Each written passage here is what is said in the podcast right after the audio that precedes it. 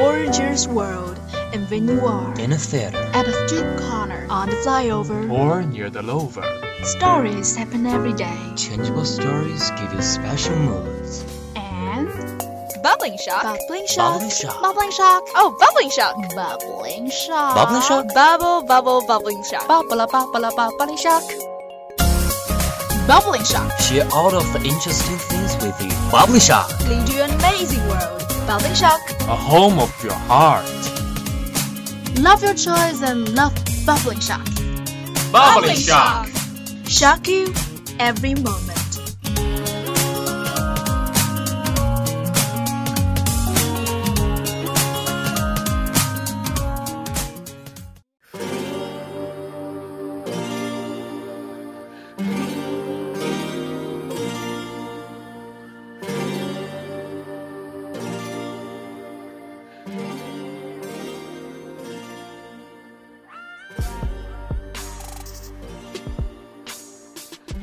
Good evening, everyone. Now you're listening to the Sounds Lake radio station. You radio, you listen, you like it.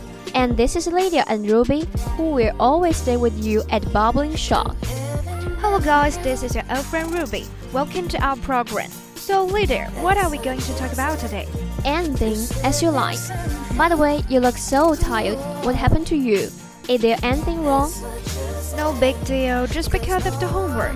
You know, we're sophomores now and our tutors are strict with our study. Actually, I'm tired of staying at self-study room all day. Sometimes it's noisy. I know what you mean. I don't like the self study room neither.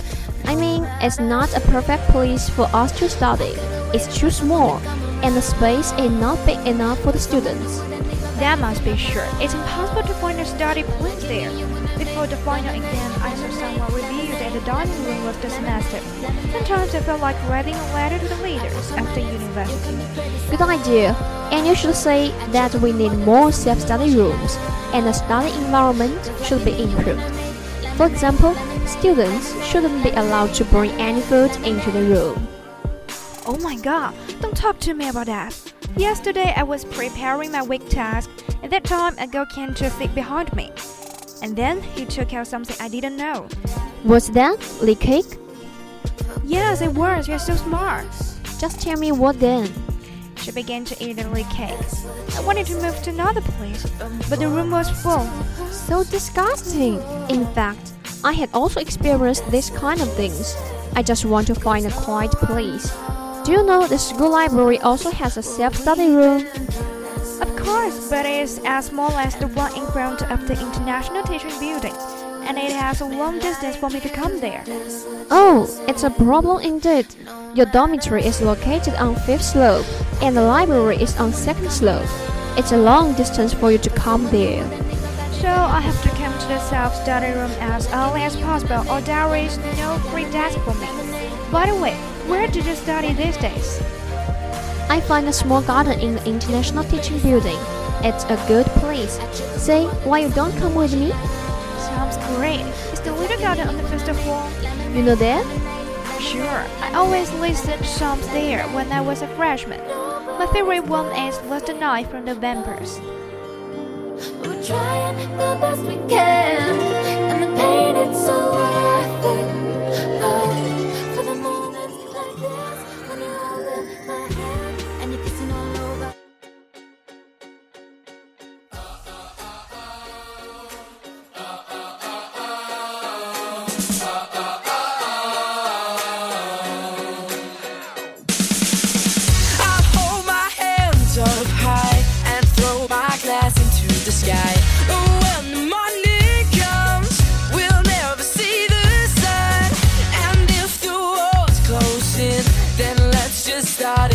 again.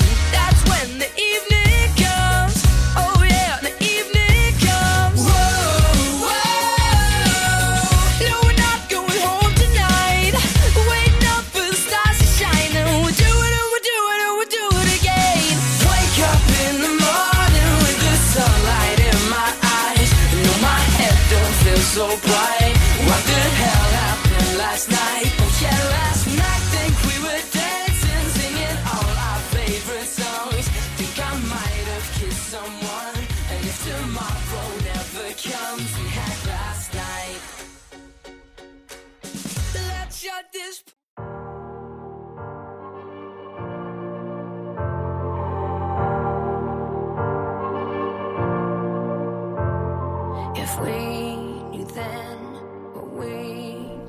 Welcome back. After a beautiful song, here comes Bubbling Shock again. I'm Lydia.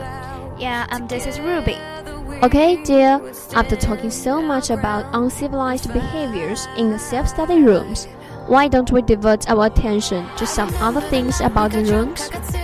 Sounds great. Do you mind if I say something bad about the facility equipment in our rooms for individual study? Why ask? Not at all. Actually, I am disappointed at these facilities as well. Oh, that's cool. Which equipment do you think is the most awful? Oh, maybe the air conditioners, I guess. That's funny. You must be joking, right? We don't even own one in our rooms for individual study except the library. Yes, and that is the reason, accounting for my disappointment. From a perspective, you know, we are in need of air conditioners in hot days. Yeah, you're right. And our work can be accomplished more quickly and better if we stay in a comfortable environment. Definitely, some people think that adversity makes people, but I can't agree with that to some extent. You know what? Maybe I understand you. Because things now are different from what it used to be. With the development with science and technology, I think it is high time that we make good use of them. Wow, that is totally what I want to say. Wonderful. But I'm not surprised about uh, that because we are the best of friends, are we? Of course we are. So, which do you think upsets you most? The windows. The windows? Why? Well, some of them have been broken and no one ever come to prepare. But winter is coming, the cold wind blows in through the windows. Jeez, I never noticed about it. You must have been frozen in cold winters. Right. But what makes me crazy is the noise outside the window.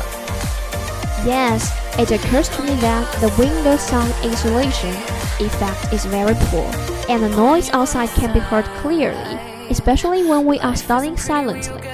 So I really think that not only should our schools spend more money on preparing the broken windows, but also carry out some other actions to make our rooms for individual study better ones. You are absolutely right.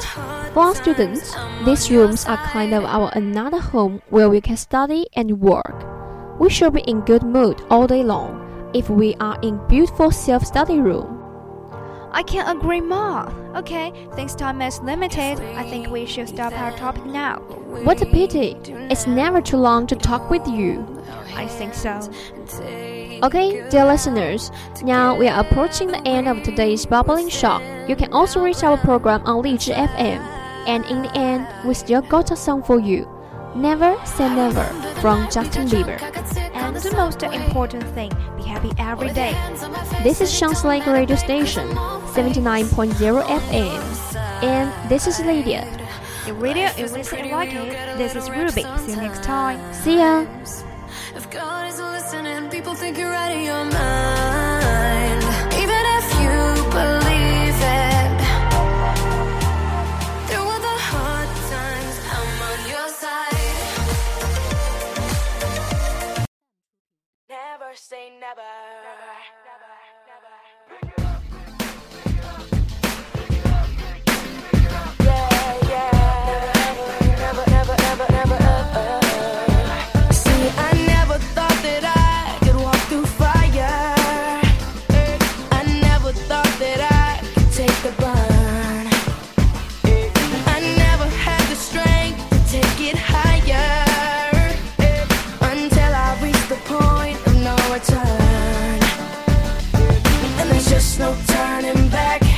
When your heart's under attack.